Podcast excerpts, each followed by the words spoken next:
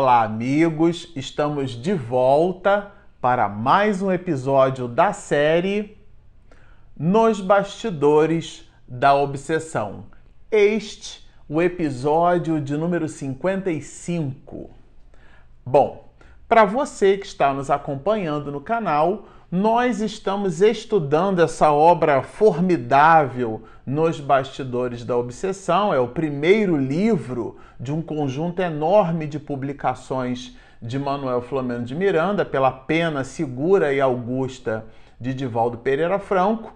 E aqui nós estamos, é, neste episódio, encerrando o conjunto de observações do capítulo 12 dessa mesma obra a gente já vai meio que ensaiando as despedidas da nossa leitura, do nosso estudo e que já vai deixando aqui alguma saudade. Falamos então em despedida porque entrando no 13º capítulo, é um livro com 16 capítulos, então a gente já vai para o final da obra. Nós dividimos os próximos capítulos em alguns poucos é, episódios. E por esse motivo, dentro do horizonte futuro próximo, a gente já vai é, olhando para o encerramento desse estudo delicioso que foi e está sendo até o momento é, a leitura e, a,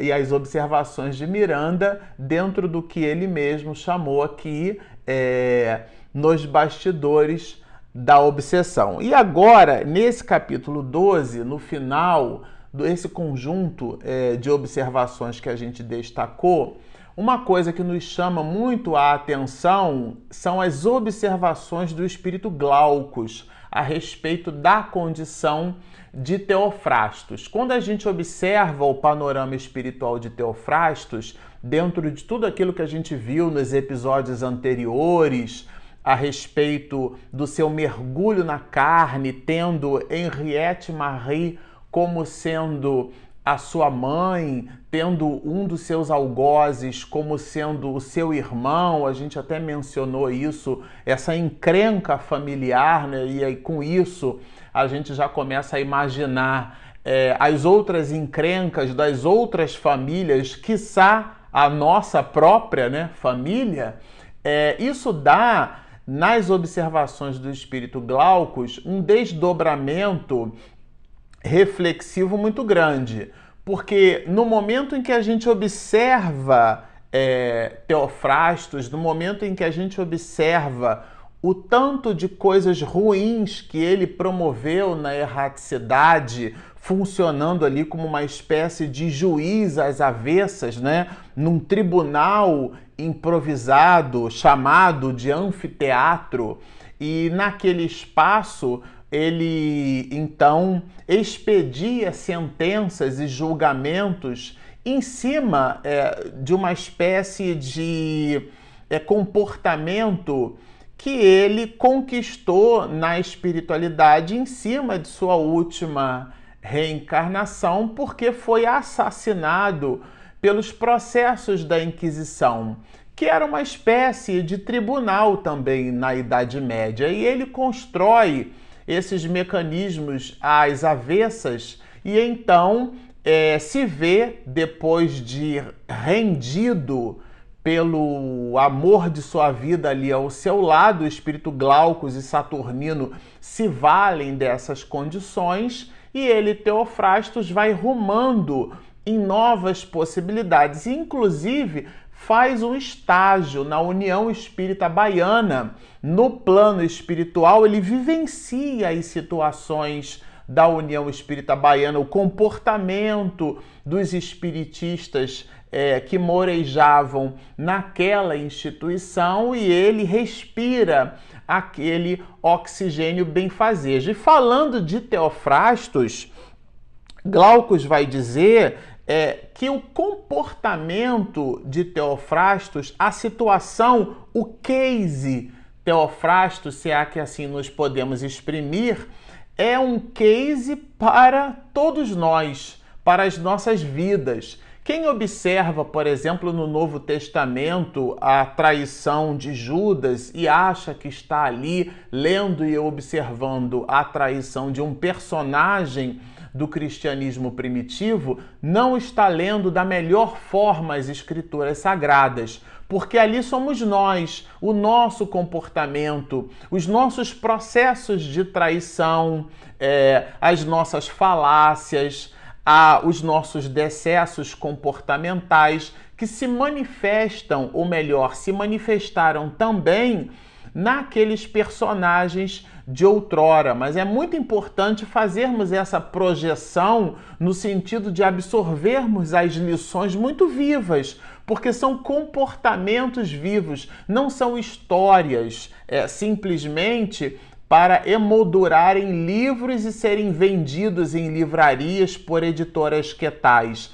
São lições vivas do comportamento de outras pessoas que devem ser por nós depreendidas. Então, é, o espírito Glaucus vai dizer justamente dessa nossa necessidade de percepção em cima do comportamento alheio e no caso aqui de Teofrastos, ao ponto de nos, nos desdobrar o seguinte: nenhum de nós está isento de ser vítima de circunstâncias que tais, derrapando nos abismos do desespero e da alucinação. Então, todos nós estamos perante a consciência divina num processo de reajustamento, num processo de quitação de débitos de existências transatas, de existências anteriores. Então, considerando que todos nós somos espíritos em processo de construção,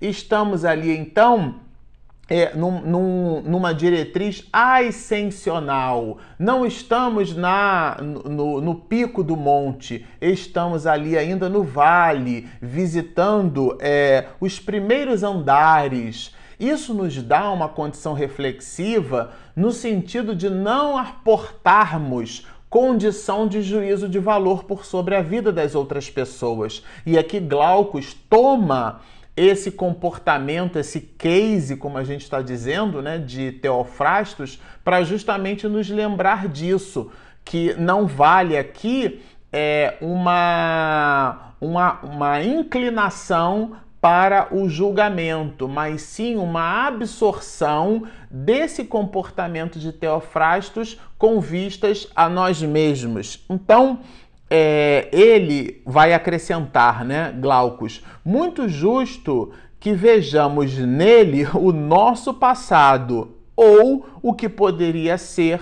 o nosso presente. Então aqui ficou muito claro. Quando a gente observa o comportamento de alguém, uma pessoa numa situação muito difícil, cometendo um deslize, e hoje no século 21 a gente observa muito isso, né? Companheiros da, na sociedade, nas suas mais variadas manifestações, cometendo os seus decessos e porque a, os sistemas de informação, os sistemas de comunicação hoje são muito ágeis, muito hábeis, em questões de segundos, nós já tomamos conhecimento pelas mídias sociais daquele ou daqueles decessos. No passado próximo, é, durante um determinado movimento, é, um momento, uma companheira foi pega em adultério à porta né, de um motel, saindo é, é, do motel é, com, com uma pessoa, com um homem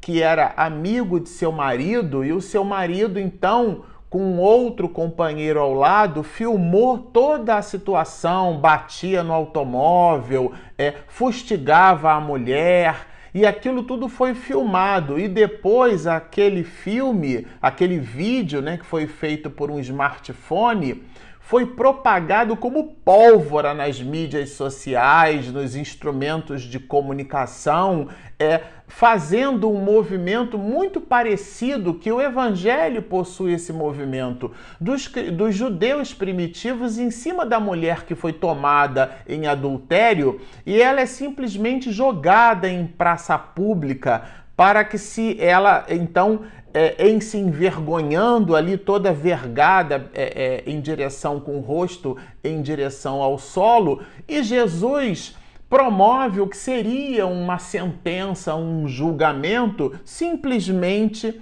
sentado, porque as escrituras nos mostram que ele escrevia é, garantunhas, escrevia algo no chão. Há inclusive observações que ele, o mestre, escrevia as faltas das pessoas que ali estavam.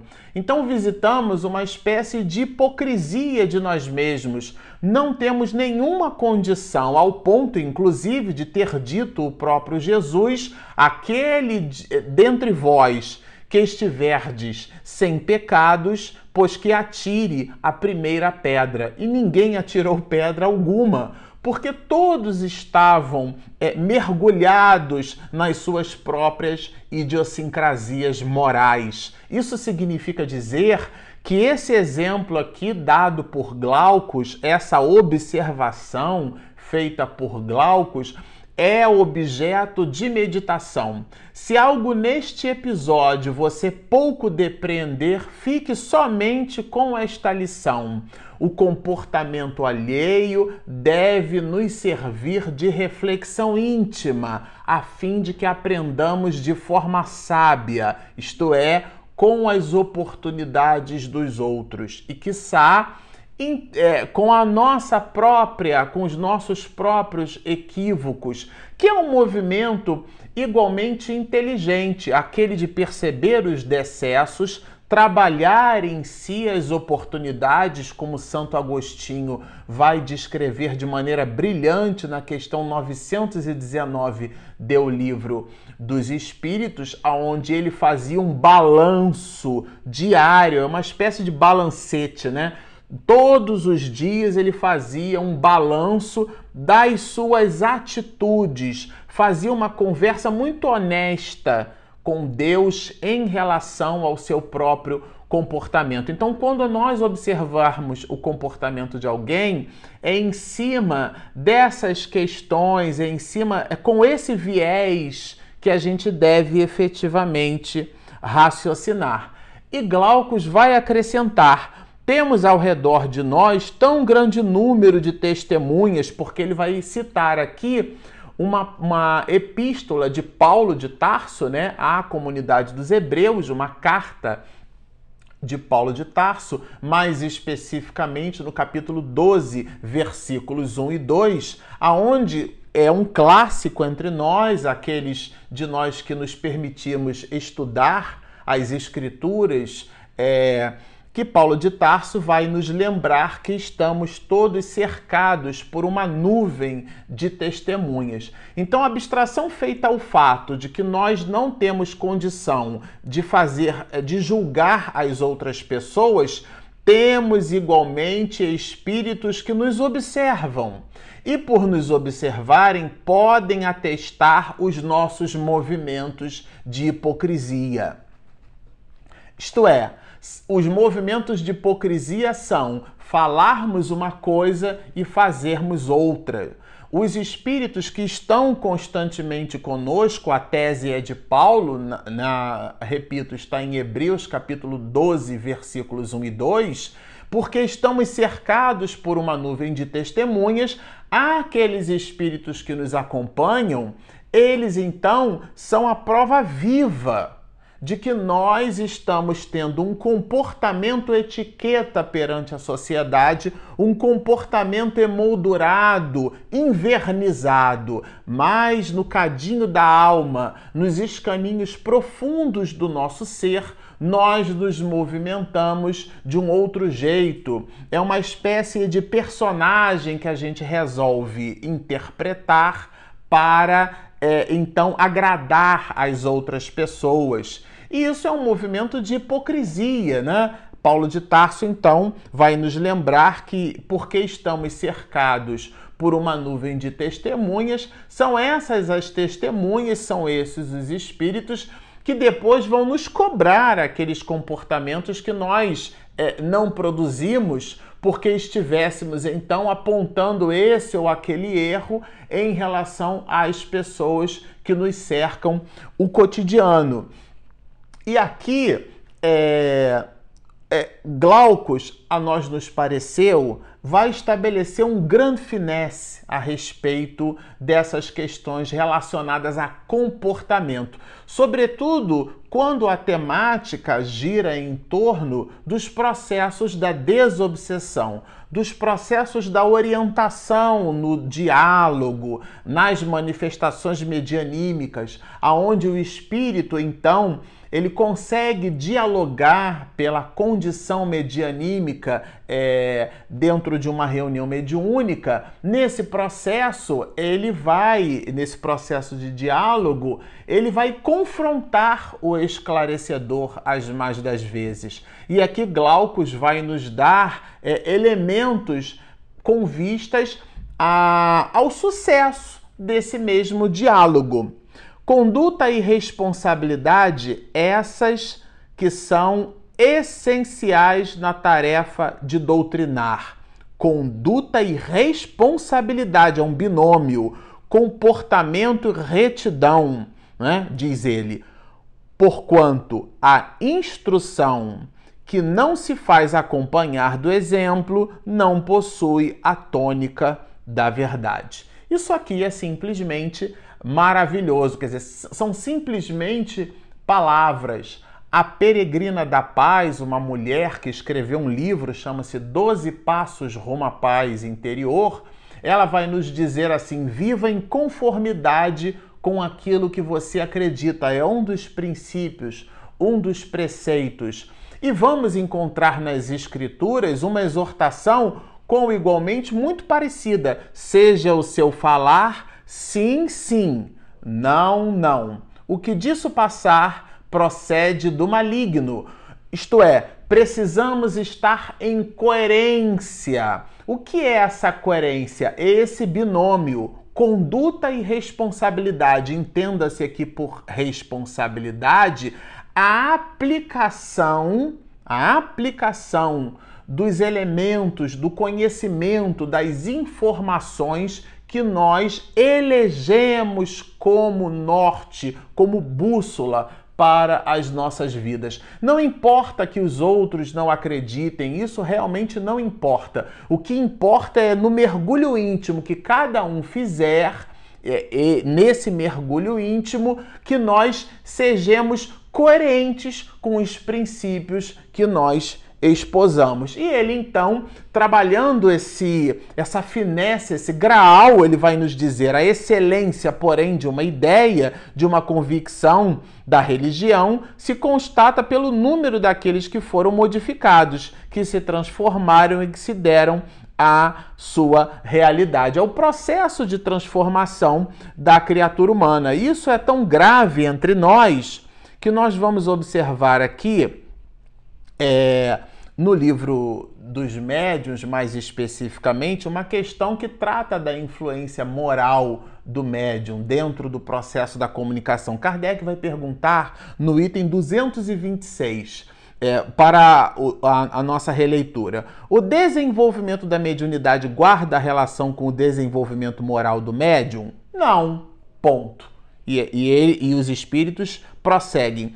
A faculdade, quer dizer, a faculdade mediúnica propriamente dita, reside, está, né, no organismo, independe do moral. O médium com muitas possibilidades medianímicas não é um médium evoluído. Está aqui bem claro no livro dos médiuns. O mesmo, porém, não se dá com o seu uso, a aplicação das possibilidades medianímicas. Entenda-se, inclusive, a faculdade de doutrinar, de orientar, de dialogar com os espíritos, sendo esse processo com igualmente uma antena transceptora com o mundo espiritual, portanto, um processo medianímico envolto nessa resposta. O mesmo, porém, não se dá com o seu uso, que pode ser bom ou mal, de acordo com as qualidades do médium, são os atributos morais da criatura. E Glaucus, ele então vai nos dando elementos para que a gente perceba que o que é importante é amealhar informações. Essas podem ser adquiridas no livro, podem ser adquiridas pela observação positiva nas atitudes alheias, mas nunca num processo de crítica azeda, porque, como ele disse no início, nenhum de nós está livre de cometer esses decessos. Então, qualquer tarefa de desobsessão, portanto, representa nobre e elevada responsabilidade para todos os que nela se envolvem, requerendo conhecimento doutrinário seguro e vivência cristalina evangélica. Do que é que ele está dizendo? Ele está dizendo que aqueles de nós que assumimos a, a iniciativa de mourejar, de participar de reuniões mediúnicas, aqueles de nós que estamos inclinados e envoltos nessas atividades, deveremos primeiro nos ocupar, nos pré-ocupar com as nossas próprias atitudes, com a responsabilidade de todo aquele que gravita em torno das atividades medianímicas essa responsabilidade é em torno do seu próprio comportamento, para que os espíritos, inclusive, encontrem um, eles encontrem os, os, os espíritos processos de coerência nas nossas atitudes, na nossa fala, na nossa participação, para que justamente estejamos então alinhados com os propósitos do Espiritismo. E ele então vai nos dizer, Glaucus, participando das reuniões caridosas de intercâmbio com os sofretores desencarnados, o nosso amigo aprende a aquilatar o valor do amor nas operações de toda a ordem. Isso aqui é muito fabuloso porque Teofrastos ficou no plano espiritual, quer dizer, numa outra dimensão, mas ele ficou participando das atividades da União Espírita Baiana. E lá ele encontrou um comportamento das pessoas que participavam, encontrou comportamentos coerentes com os princípios que Saturnino entregava para ele, que Glaucus entregava para ele, que existia uma coerência. E essa coerência, inclusive, facilitou a, a, a é, Teofrastos nos seus processos de aquiescência da sua futura reencarnação.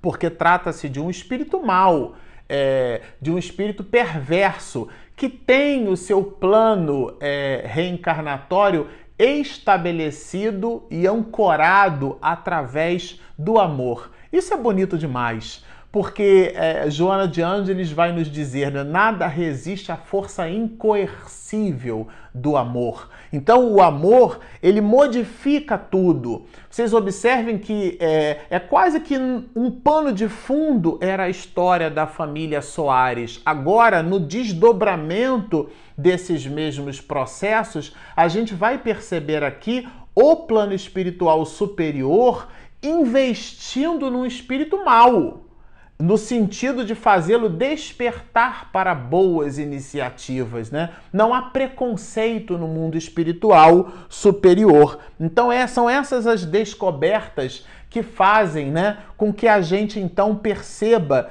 que a doutrina espírita tem valores assim muito augustos, né? Impõe-se a si mesmos, como está escrito aqui, o imposto do resgate como impositivo do próprio êxito. É a criatura que mergulha nas próprias questões e percebe que a responsabilidade que ela tem na vida e para a vida é com a consciência cósmica. Nada mais é é, Glaucus vai nos dizer assim, né? Pacientes há, rebeldes de tal monta, que o melhor medicamento para a saúde deles é a continuação do sofrimento em que se encontram.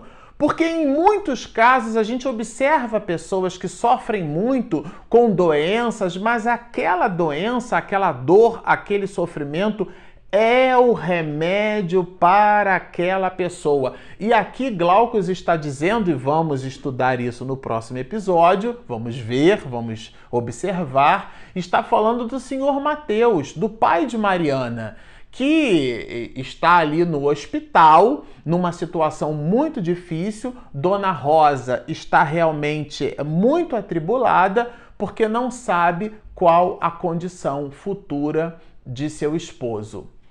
Mas tudo isso nós vamos observar no próximo episódio. Por enquanto, vocês fiquem conosco, observando aqui, lendo estudando esse material maravilhoso. Se você ainda não baixou o nosso aplicativo Espiritismo e Mediunidade, não perca tempo. Baixe-o na Google Play ou na Apple Store. Portanto, baixem o nosso app, sigam-nos e muita paz.